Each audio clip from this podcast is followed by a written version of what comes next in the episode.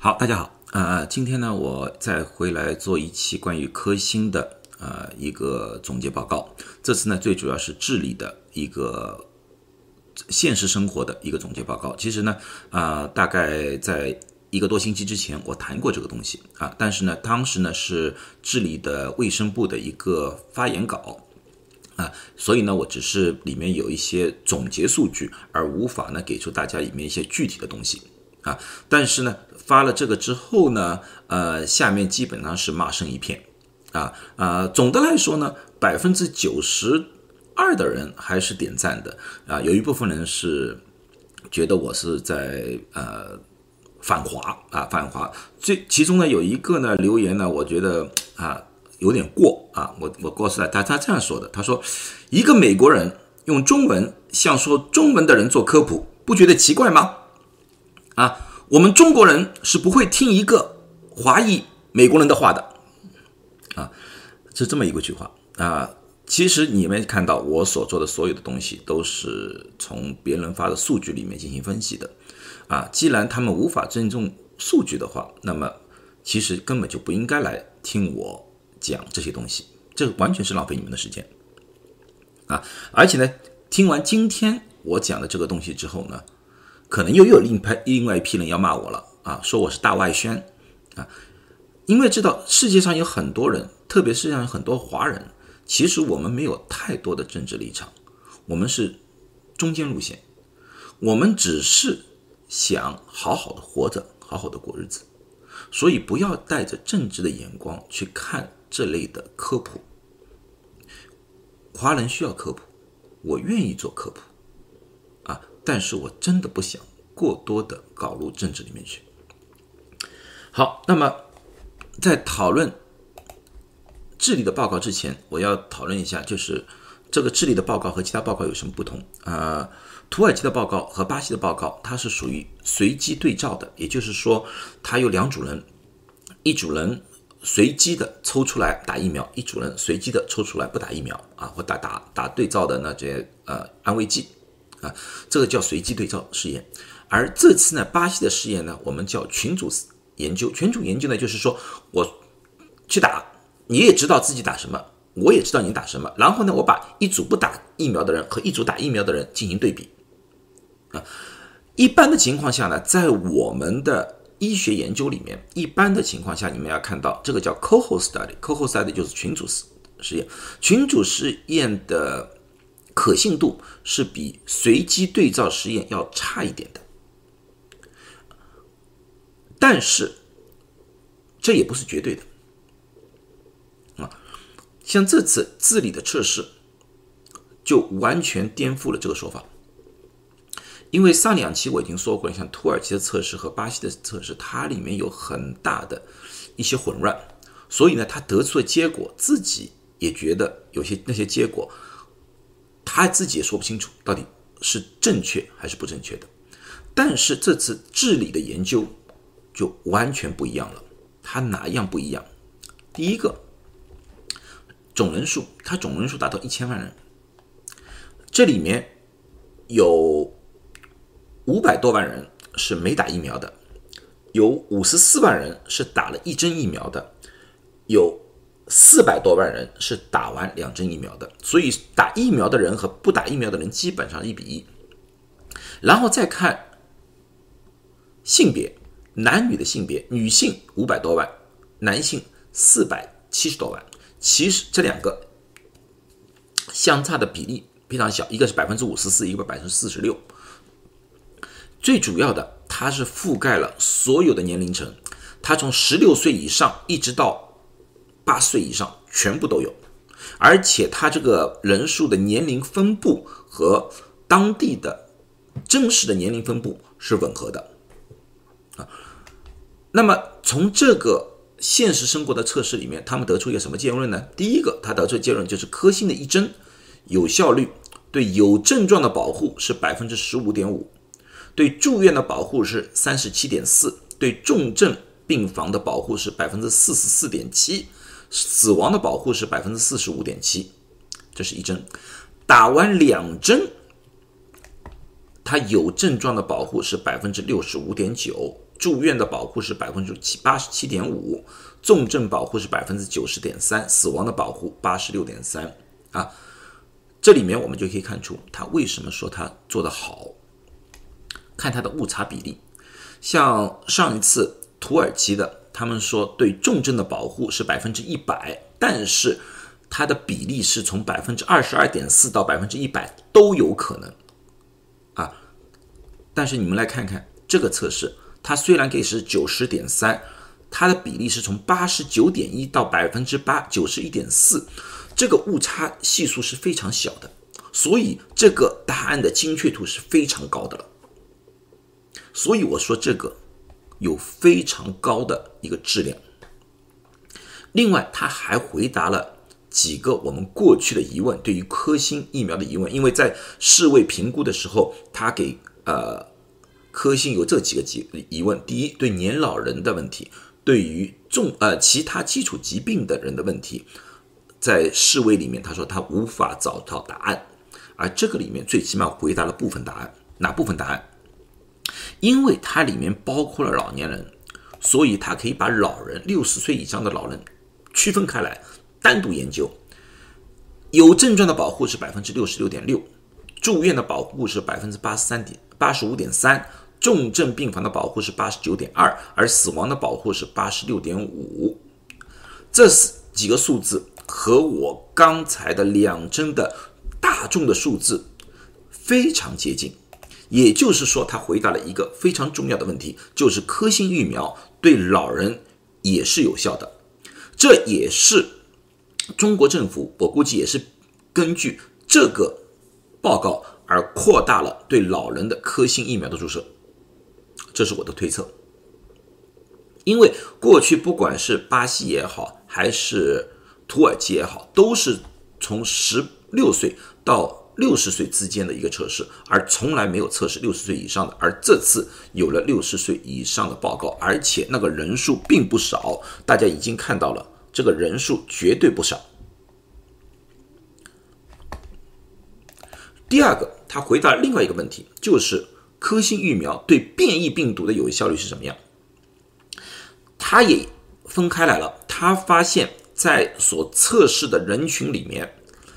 ，B 幺幺七就是英国变异的比例是百分之十四点八，P 温也就是说巴西变异最高是百分之二十八点六，B 幺三五一也就是说南非变异只有百分之零点一啊，所以它里面占大比例的是。P 温，也就是巴西变异，这个可能也就是引起造成了巴西的测试和智利的测试两者之间的百分比，就是说有效率的百分比有差异的一个原因。因为我相信巴西那边的 P 温，就说是巴西变异的比例应该要比智利要高，所以呢，也造成了数数据上的一些差异啊。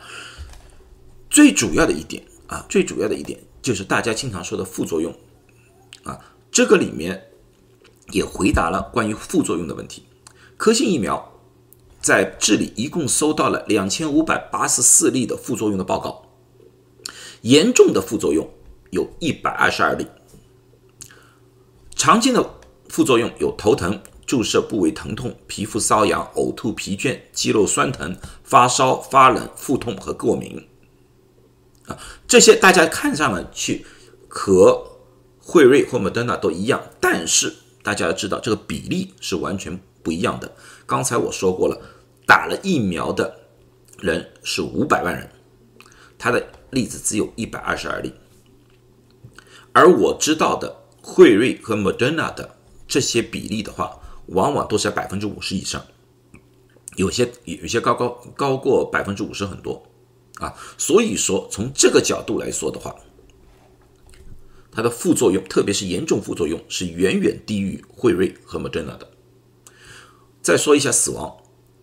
他在这个调查时间段里面，打和疫苗打疫苗有关的，发现了十五例的死亡，平均年龄是七十五岁。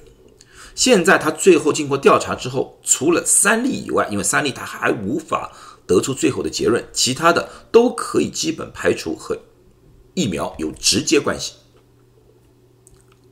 啊，这点我觉得和其他疫苗相比的话，应该是有优势的。从副作用角度来说的话，确实是有优势。啊，另外他还没有发现一些其他的啊不良的反应。那么这个测试到底有什么优点和有什么局限性？因为刚才我说了，这个东西，这个这个临床啊，这个总结啊，相对来说和呃随机那些土耳其和巴西的来说的话，它是有优势的。它什么优势？第一，它数据很完整啊，因为智利在南美，它其实是一个医疗相对来说一个比较好的，应该说最好的吧，因为据我所知，应该最好的。一个国家来的了，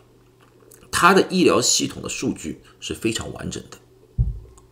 啊，而且这次他所搜集的这些数据的速速度是非常快的，啊，现在才七月份，他从一月份开始打到现在，已经把这么完整的数据给规整起来，这是非常了不起的。另外，由于他的医疗机构是很好，所以说。它的测试就是核酸测试数量也是非常庞大的，啊，这样子的话也可以避免了一些由于测试数量不足而造成了数据上的偏差，这是它的主要的三大优点。当然，它的测试里面也有局限性。第一个，我刚才已经说了，叫群主研究，因为它不是随机的。那么有些人就说，那个里面有什么限制呢？这个限制这样子，因为我知道我打过疫苗了。好，万一我有点不舒服，我就觉得我自己感冒，因为我打过疫苗了，我不觉得自己是新冠，就不去测试了。有这个可能性吗？有这个可能性存在，但是它里面也是讨论了，由于它的医疗机构比较完整，所以这方面的局限性应该是可以忽略啊，这是他说的，应该可以忽略。我相信他，因为智利的医疗系统确实是很不错的。啊，第二个，这是所有的疫苗的通病，不管是辉瑞还是莫德纳也好，强生也好，牛津阿斯利康也好，科兴也好，国药也好，都一样，它没有长期性研究，因为新冠到至今为止也只有一年多时间，疫苗注射也只有半年时间，根本就无法做一个长期性的研究，这是所有疫苗的通病。啊，最第三个，他发现他说，在我们研究的这个阶段。治理的 ICU 就是重症病房的饱和率是百分之九十三点五，而在重症病房里面有百分之六十五点七的是新冠病人。他说这种情况之下的话，有可能有些病人需要进重症病房，但是由于病房的饱和，他无法送进去。啊，他说他在后期的分析里面啊调整里面，他们观察过了，他们觉得会有一定影响。但是这个影响，他们说不会太大，啊，这一点他们自己提出来了。最后两点，一点就是对于 Delta 的变异，因为他刚才我们说了，他们里面有呃英国变异，有巴西变异，有南非变异，但是它缺乏印度变异，因为他这做测试的时候，印度变异还没有在智利那边流行，所以说。对于 Delta 变异基本上是没有数据。其实对南非的变异，因为它只有两例，也基本缺乏数据。另外，他说由于那个人数的问题，他没有把变异的病毒单独列出数据来单独分析。也就是说，他没有分析我科兴疫苗到底对每一种变异到底的有效率有多少，他没有单独分析。他说说这是数据的一个局限。啊，最后呢，他说还有一个呢，就是对于基础疾病，因为刚才你看到了，他列举了年龄，但是呢，他没有列举所有人有什么基础疾病，他对基础疾病患者的数据还是缺乏。啊，但是我相信，由于智利的一个整个的医疗系统是非常完善的，我相信这些数据，这些后面的数据，在后期啊，在不久的将来，我相信会有数据。好了，那么我基本上就讲到这里了，啊，对于科兴疫苗的评价，我觉得所有的数据里面，这个数据是最可信的，也最中肯的，啊，我感觉由于因为治理的一个地域的问题，有些地方还是医疗比较缺乏啊。我觉得科兴的有效性，从这个测试里面看的话，应该是在百分之六十五到百分之七十之间啊。这是我对一个数据最后的一个评估啊。所以说，任何一种不从数据里面出发的一种评论，我觉得啊，都会有一些偏颇啊。我们要从这些数据出发，好好的看一看。到底从这些里面可以学到一些什么东西？对于科兴这个药厂的，我也是这样想啊，因为科兴药厂如果要想走向世界，成为一个世界上的一个呃疫苗的供应厂家的话，他一定要学到如何做这类的数据统计啊，因为这种东西才可以在世界上站住脚，作为一个药厂。啊，像土耳其这些调查的话，说实在话的话，在某种程度上啊不可取，啊对它的长远的发展是不利的。好，谢谢大家。